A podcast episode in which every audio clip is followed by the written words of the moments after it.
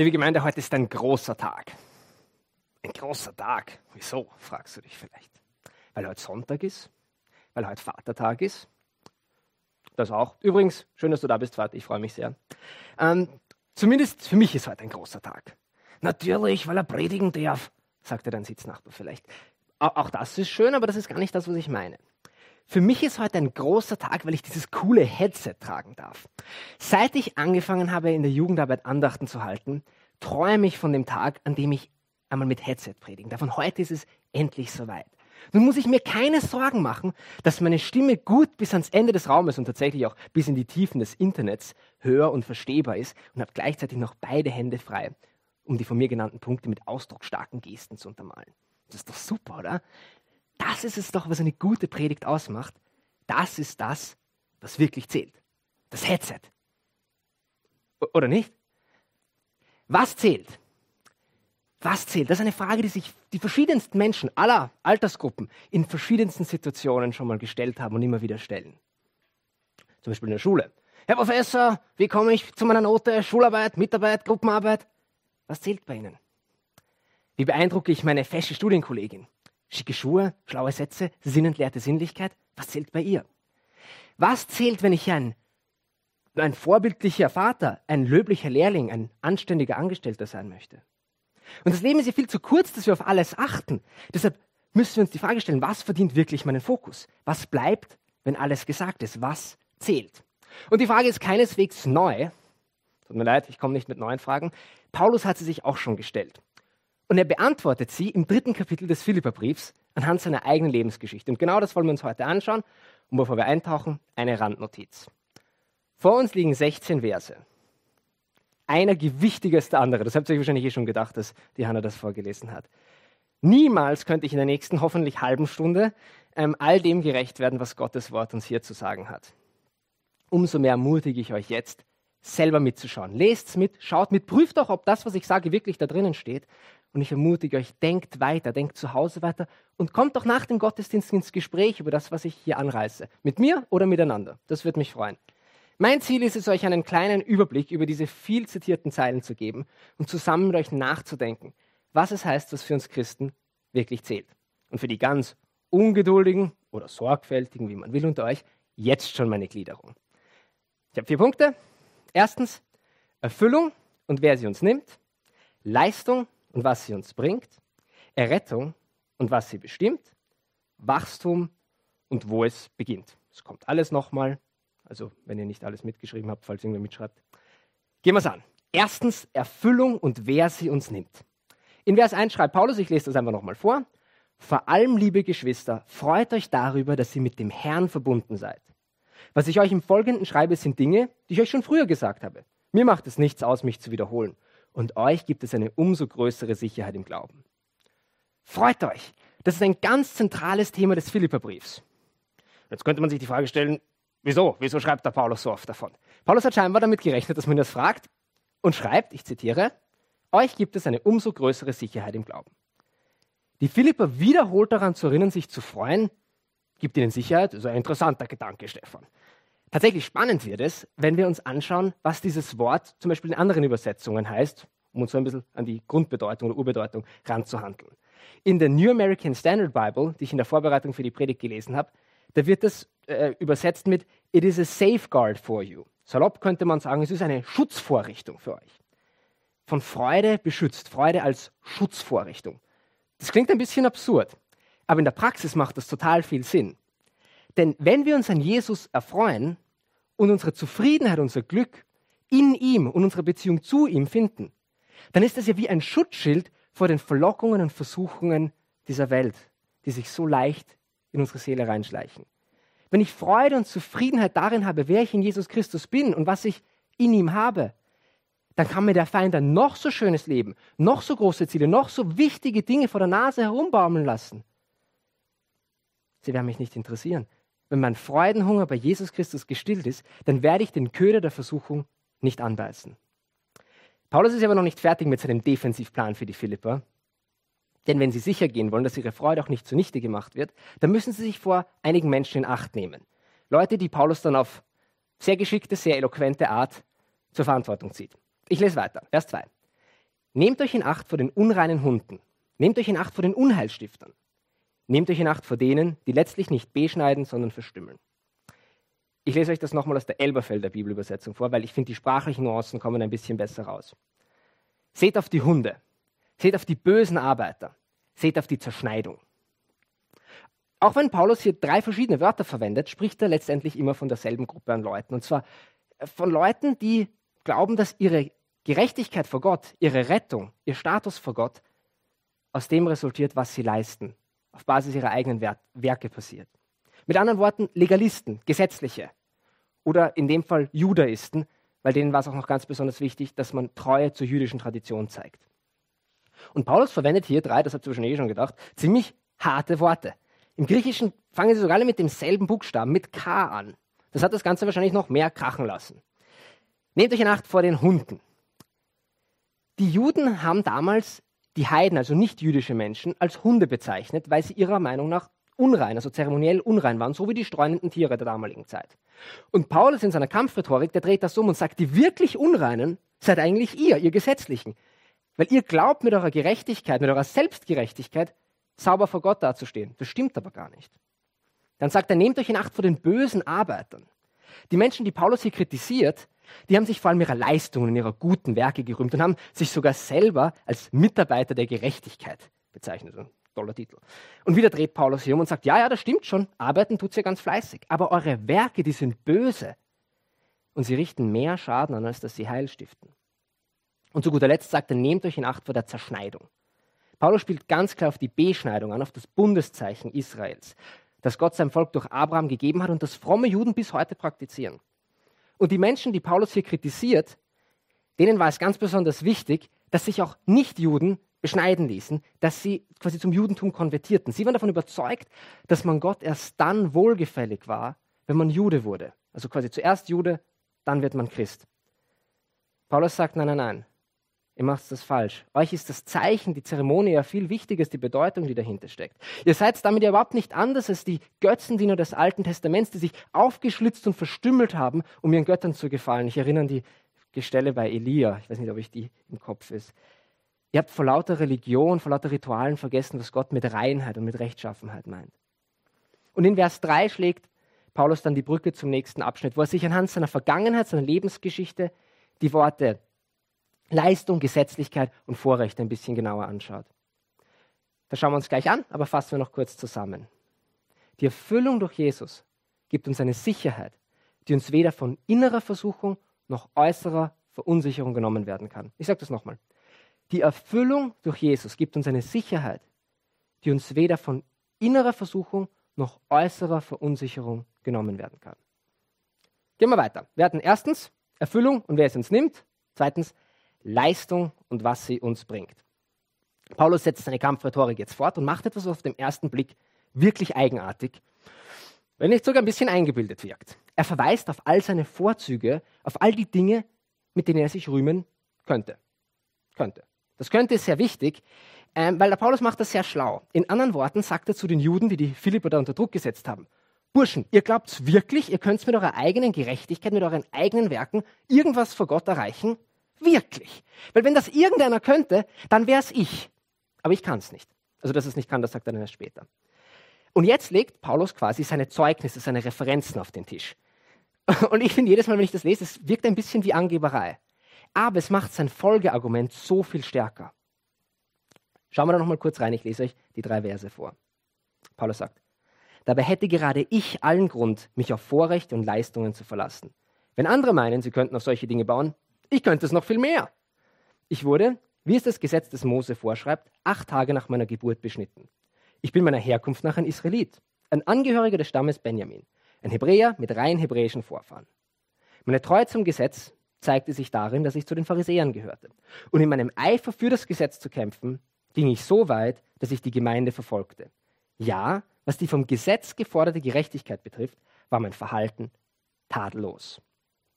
Gehen wir uns kurz durch die einzelnen Punkte, die der Paulus hier anspricht.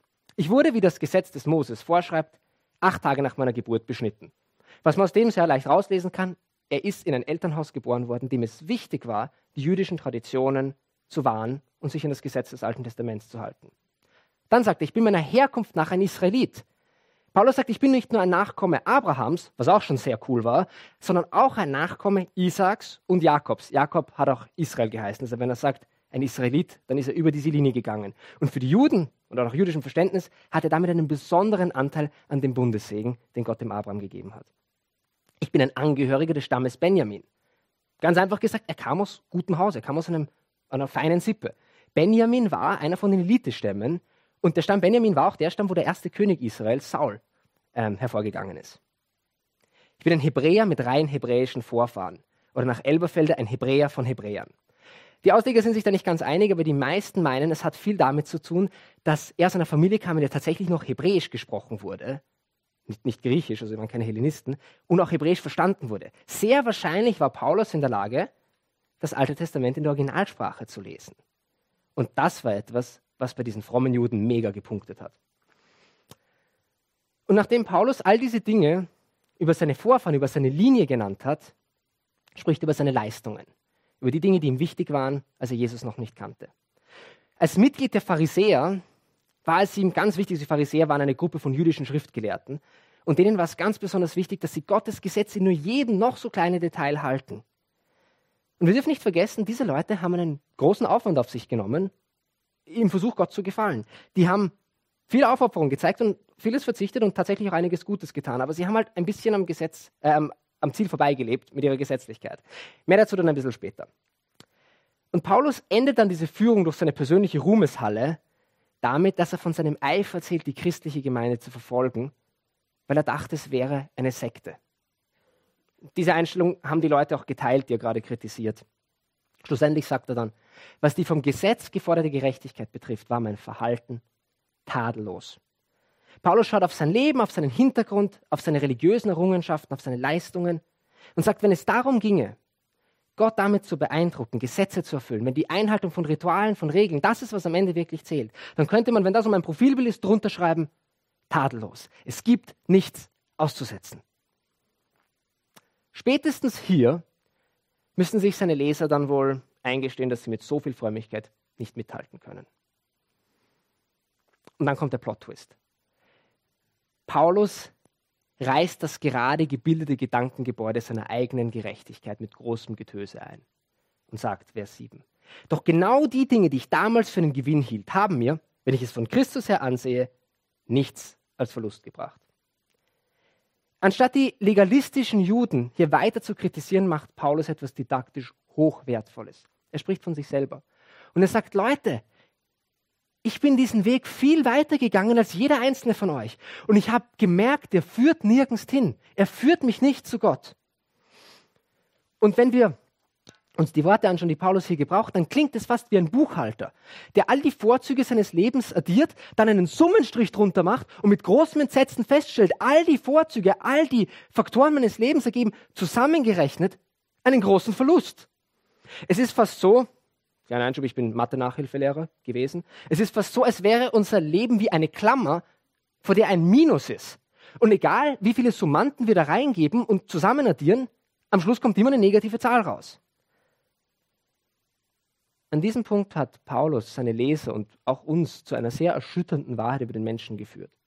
Ohne Gott sind wir nicht in der Lage, Gutes zu tun, Dinge, tun, Dinge zu tun, die wirklich zählen, die wirklich Bestand haben, die, um Paulus Worte zu gebrauchen, Gewinn sind.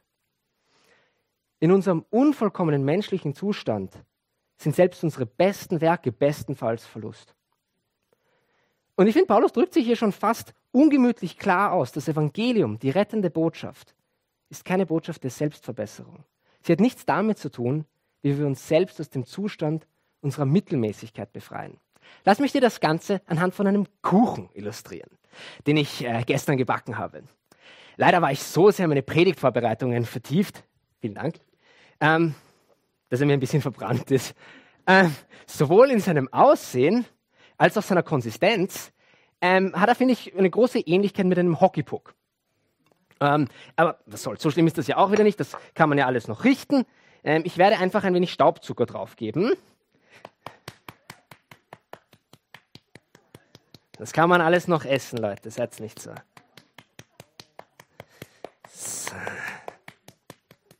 Gut, ich möchte auch nicht eine Stunde predigen, lass uns gut sein.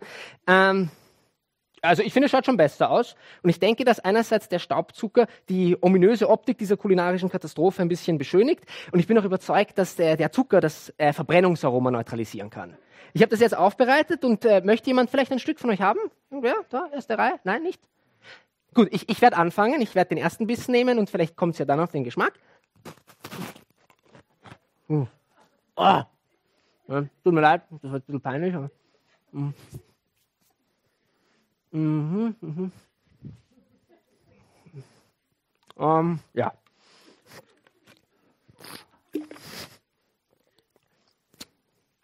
Naja, gut. An dieser Stelle muss ich mir eingestehen, dass der Kuchen heillos verloren ist. Dass ich auch noch so viel Staubzucker, Glasur oder sonst irgendwas draufgeben kann, das wird nicht helfen, weil das Problem liegt unter der Oberfläche. Er ist nämlich, ja, relativ durchverbrannt. Ähm, die einzige Chance auf einen genießbaren Kuchen ist tatsächlich ein neuer Kuchen. Gebacken von einem Bäcker, der sein Handwerk ein bisschen besser versteht als ich. Und so ist das Evangelium nicht die Geschichte eines verbrannten Kuchen, der durch ausreichend Staubzucker genießbar geworden ist, sondern die Geschichte eines Gottes, der mir einen neuen Kuchen schenkt. Das Evangelium ist nicht die Geschichte von schlechten oder mittelmäßigen Menschen, die durch gute Werke und fromme Gedanken besser werden, sondern die Geschichte eines Gottes, der aus Liebe so groß ist, dass wir sie uns gar nicht vorstellen können tote Menschen lebendig macht. Denn von Natur aus, von Geburt an sind wir Menschen tot. Also jetzt nicht körperlich tot offensichtlich, sondern geistlich tot. Getrennt von Gott. Diese Diagnose stellt uns die Bibel an verschiedenen Stellen aus. Und wenn wir in die Dunkelheit der Welt oder die Dunkelheit unserer Seele blicken, dann müssten wir uns eingestehen, dass wir unvollkommen sind, dass wir einen Hang zum Bösen, eine Vorliebe zur Selbstliebe haben und wir eigentlich gern unser eigener Gott wären. Diesen Zustand der Trennung diese Dunkelheit, diesen Wunsch, selber das Zentrum des Universums zu sein. Diesen Zustand bezeichnet die Bibel als Sünde. Das könnte man auch mit Zielverfehlung übersetzen. Ohne Gott leben wir an dem Ziel unseres Lebens vorbei, so sehr wir uns auch bemühen. Denn du und ich, wir wurden geschaffen, Gott zu kennen und mit ihm unterwegs zu sein. Und dort, wo wir das versäumen, dort laden wir bewusst oder unbewusst Schuld auf uns.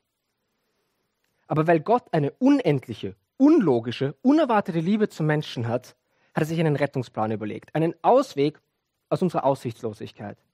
Weil keiner von uns je so leben könnte, dass es Gott in allem gefällig ist, hat er es selbst gemacht und hat seinen Sohn Jesus Christus, der selber Gottes, auf die Erde geschickt, damit er das Leben lebt, was wir hätten leben sollen, aber nicht haben leben können. Und dass er dann die Strafe für unsere Schuld auf sich nimmt, die wir hätten zahlen sollen. Jesus war bereit, deine und meine Dunkelheit, deine und meine Trennung von Gott auf sich zu nehmen, mit uns zu tauschen, damit wir ins Licht und in Gemeinschaft mit Gott treten können. Und das hat ihn gekostet. Das dürfen wir nicht vergessen. Um unsere Schuld zu Grabe zu tragen, ist er selber dorthin gegangen, ist er selber in den Tod gegangen, hat diesen aber bezwungen und ist dann siegreich auferstanden. Und das feiern wir zu Ostern. Das dürfen wir nicht vergessen. Gerechtigkeit vor Gott ist ein Geschenk, das Jesus für uns errungen hat, das uns vom Tod ins Leben bringt und für das wir nichts tun können, außer es anzunehmen. Nicht unsere Leistungen, nicht unsere Linie retten uns, sondern die Liebe Jesu Christi. Und genau das hat Paulus selber erlebt. Aber auch die Tücken und Gefahren der Gesetzlichkeit. Und ich glaube, genau deshalb verwendet er hier auch so drastische Worte. Und auch wir müssen heute aufpassen, dass wir nicht der Gesetzlichkeit irgendwie verfallen. So schnell passiert es, dass wir eine Jesus-Plus-Mentalität entwickeln wenn es darum geht, was uns eigentlich errettet. Jesus plus gute Werke, Jesus plus Gemeindezugehörigkeit, Jesus plus Taufe, plus stille Zeit.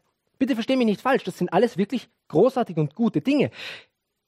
Aber nicht unser Retter. Und dort, wo wir versuchen, unseren Status vor Gott durch diese Dinge aufzubessern, dort stellen wir Gottes Werk, Gottes Leistung als ungenügend dar.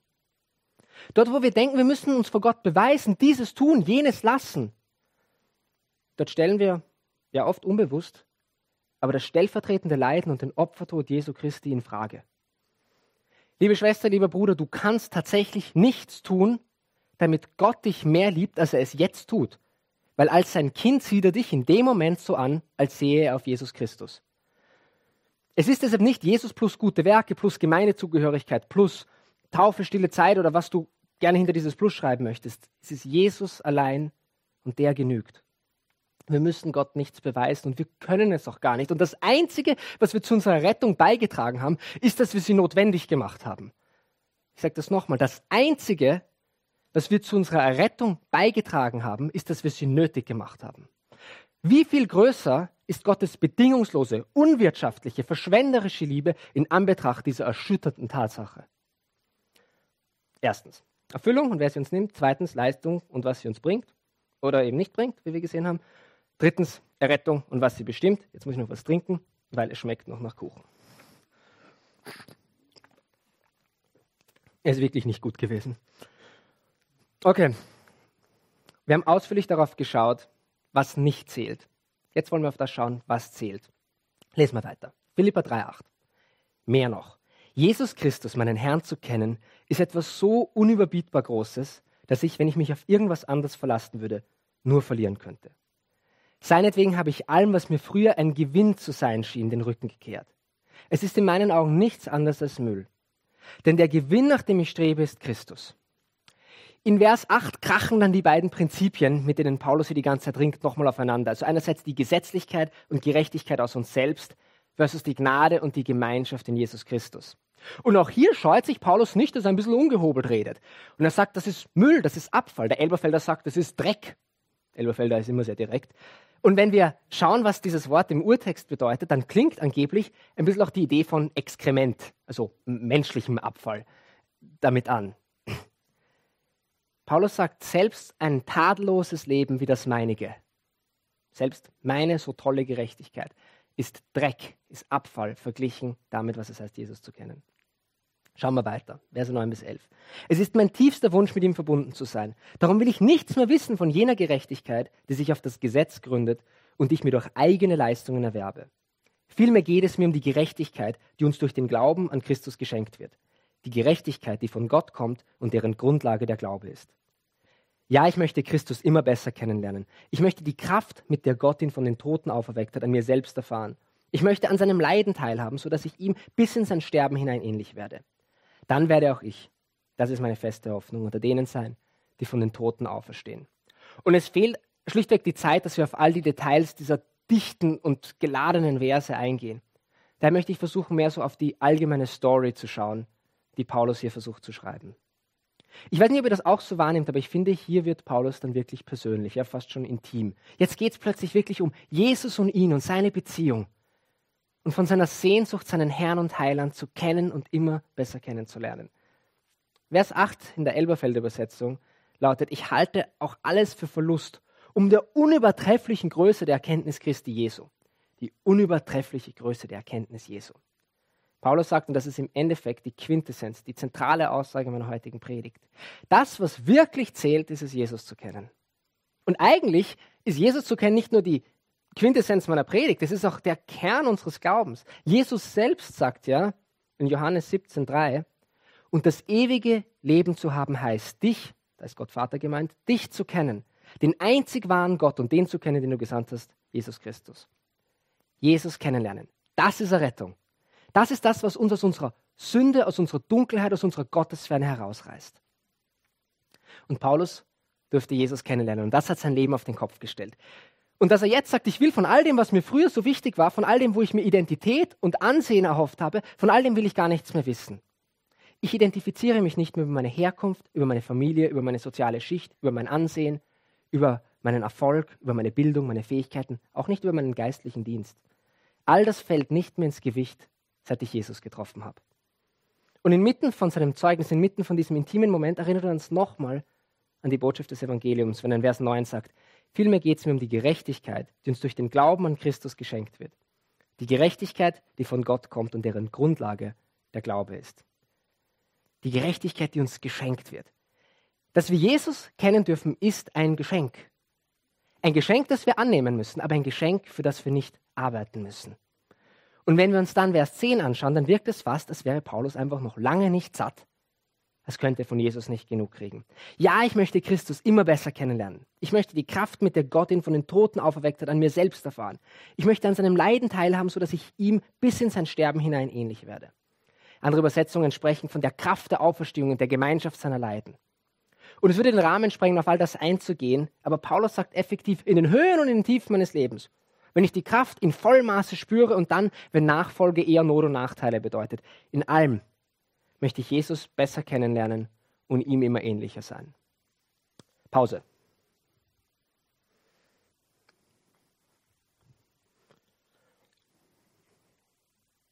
Das klingt alles sehr schön und gut und wahr.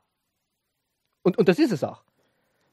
Aber ich bin mir sicher, dass es vielen von euch schwerfällt, mit der gleichen Begeisterung, der gleichen Hingabe, der gleichen Sehnsucht zu sprechen wie Paulus.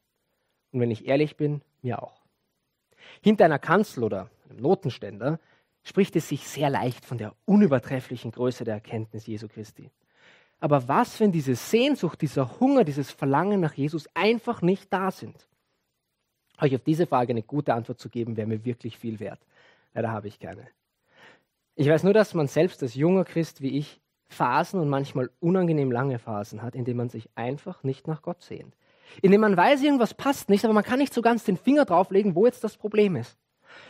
Und eine Bibelstelle, die mich in diesem Kontext immer sehr ermutigt, ist die Story, als David dem Herrn einen Tempel bauen möchte. Der Herr verweigert es, aber sagt dann zu David, und wir können das nachlesen in 2. Chronik 6,8. Da sagt er, dass es dir am Herzen lag, meinem Namen ein Haus zu bauen. Dass dies dir am Herzen lag, daran hast du wohlgetan. Checkt ihr, was hier passiert? Gott sieht ins Herz. Gott hat gesehen, dass es Davids Wunsch war, einen Tempel zu bauen. Und auch wenn er diesen Tempel nie gebaut hat, hat Gott gesehen, dass er es wollte. Und ich vertraue darauf, dass Gott meinen Wunsch sieht, ihn kennen zu wollen ihm nahe sein zu wollen. Ich vertraue darauf, dass Gott mit meiner Sehnsucht, nach einer Sehnsucht nach ihm etwas anfangen kann, selbst wenn die eigentliche Sehnsucht noch tief verschüttet ist. Ich sage das nochmal. Ich vertraue darauf, dass Gott mit meiner Sehnsucht nach einer Sehnsucht nach ihm etwas anfangen kann, selbst wenn die eigentliche Sehnsucht noch tief verschüttet liegt. Was ist es also, was zählt? Jesus zu kennen und ihn immer besser kennenzulernen und diesen Hunger nach ihm zu haben und niemals satt zu werden. Und Matt Chandler, ein Pastor aus Texas, dessen Predigten ich wirklich gerne höre, der sagt oft, dass eine ganz wichtige Sache in der Nachfolge es ist, dass wir herausfinden, welche Dinge unsere Sehnsucht, äh, unseren Hunger, unsere Sehnsucht nach Jesus zu beflügeln. Und dass wir diese Dinge dann auch tun, beziehungsweise die Dinge unterlassen, die diese Sehnsucht dämpfen. Und wenn du darüber noch nie oder schon länger nicht nachgedacht hast, dann möchte ich dir die Frage stellen, was lässt meinen Hunger nach Jesus groß werden? Was ist es, was meinen Hunger nach Jesus groß werden lässt? Denk darüber nach. und dann auch am Nachmittag und für den Rest deines Lebens. Ähm, für manche Leute ist es die Bibel. Für manche Leute die Natur, die Gemeinschaft, die Stille, der Sternenhimmel, der Hauskreis, die Sommerfreizeit, das Nachdenken über komplizierte theologische Zusammenhänge, die Musik. Ähm, was hilft dir, auf Jesus zu schauen? Auf Jesus schauen. Und darum geht es im letzten Punkt, und dann komme ich langsam zum Ende. Bis jetzt hatten wir erstens Erfüllung und wer sie uns nimmt, Leistung und was sie uns bringt, schrägstrich nicht bringt, Errettung was sie bestimmt. Viertens, Wachstum und wo es beginnt. Während Paulus bis jetzt hauptsächlich äh, seine Parallelen oder Illustrationen aus der Finanzwelt oder aus der Buchhaltung ge gezogen hat, wechselt er jetzt zu einem seiner Lieblingsbilder und erläutert diesen letzten Punkt anhand des Läufers. Ich möchte jetzt das noch vorlesen, Verse 12 bis 14. Es ist also nicht etwas so, dass ich das alles schon erreicht hätte und schon am Ziel wäre, aber ich setze alles daran, ans Ziel zu kommen und von diesen Dingen Besitz zu ergreifen, nachdem Jesus Christus von mir Besitz ergriffen hat. Geschwister, ich bilde mir nicht ein, das Ziel schon erreicht zu haben. Eins aber tue ich. Ich lasse das, was hinter mir liegt, bewusst zurück, konzentriere mich völlig auf das, was vor mir liegt und laufe mit ganzer Kraft dem Ziel entgegen, um den Siegespreis zu bekommen, den Preis, den der Teilhabe an der himmlischen Welt besteht, zu der Gott, zu der uns Gott durch Jesus Christus berufen hat. Und was Paulus hier sagt, lässt sich meiner Meinung nach am besten illustrieren mit der Geschichte von zwei Männern, von zwei Läufern, der Geschichte der Miracle Mile oder Wundermeile wenn ihr die Geschichte kennt. Es begab sich an einem warmen Tag im August im Jahr 1954. Ein Tag, über den die Freunde des Laufsportes tatsächlich bis heute sprechen. Ein Tag inmitten der British Empire Games. Wenn ihr sagt, British Empire Games, was ist das? Das ist so wie die Olympischen Spiele, nur für Commonwealth-Staaten. Und das Besondere an diesem einen Tag war das One-Mile-Race, das eine Meile Rennen der Herren. Weil an diesem Tag sollten zwei Läufer aufeinandertreffen, die eine Sache gemeinsam hatten. Sie beide konnten eine Meile in unter vier Minuten laufen. Und das waren Roger Bannister, der Brite, und John Landy, der Australier. Wenn ihr jetzt eure Taschenrechner rausholt, ob ihr so mathematisch interessiert seid, überlegt, eine Meile in vier Minuten, oh, wie schnell laufen die? Ich habe es für euch ausgerechnet. Ähm, das heißt, sie müssen vier Minuten ein Tempo von über 24 km/h halten. Meiner Auffassung nach ist das ein vier Minuten langer Sprint. Und das Rennen erstreckt sich über vier Runden. Ich weiß nicht, ob ihr so Laufbahnen kennt. Vier Runden sind eine Meile circa. Ähm, und schon recht bald war klar, dass entweder Bannister oder Landy gewinnen würden. So weit waren sie all den anderen schon nach der ersten Runde davon gelaufen. Und ursprünglich hatte der Brite Bannister gesagt, okay, in der dritten Runde, da werde ich langsamer rennen, da werde ich ein bisschen Energiereserven aufbauen, damit ich dann ein ganz starkes Finish abliefern kann. Das hat dann nicht geklappt, weil Landy schon so einen großen Vorsprung hatte, dass Bannister gewusst hat, ich muss jetzt alles geben, sonst habe ich überhaupt keine Chance mehr aufzuholen. Also hat er alle seine Reserven mobilisiert und war am Beginn der vierten, der letzten, alles entscheidenden Runde nur mehr ein paar Schritte hinter seinem Kontrahenten, hinter Landy, der aber nicht daran dachte, diesen letzten Vorsprung aufzugeben. Aber dann in der letzten Kurve, ein paar hundert Meter vom Ziel, da geschah es. Das Publikum muss außer sich gewesen sein. Das war das Rennen des Jahrhunderts. Im Stadion muss es einem das Trommelfeld zerrissen haben. Und mitten von all diesem Lärm fragt sich Landy, wie weit Bannister wohl noch von ihm entfernt ist. Und dann tut er das, was ein Läufer niemals tun darf. Er blickt über seine linke Schulter. Nur einen Augenblick. Aber lange genug, um seinen Schrittrhythmus so zu stören, dass genau in dem Moment Bannister rechts an ihm vorbeihuscht und das Rennen für sich entscheidet. Und so großartig John Landys Laufleistungen waren, so wird er für viele immer noch den Titel haben, den ihm damals die Zeitungen gaben. Looking Back Landy. Landy, der zurückschaute. Und genau davon spricht Paulus in diesem letzten Abschnitt. Paulus, der große Paulus, weiß, dass auch er noch unterwegs ist. Dass er zwar fest in Gottes Hand, aber nicht am Ziel seines Lebens angekommen ist. Dass er einen Lauf zu vollenden hat. Dass er nicht mehr zurückblicken muss, weil Vergangenes vergangen und vergeben ist.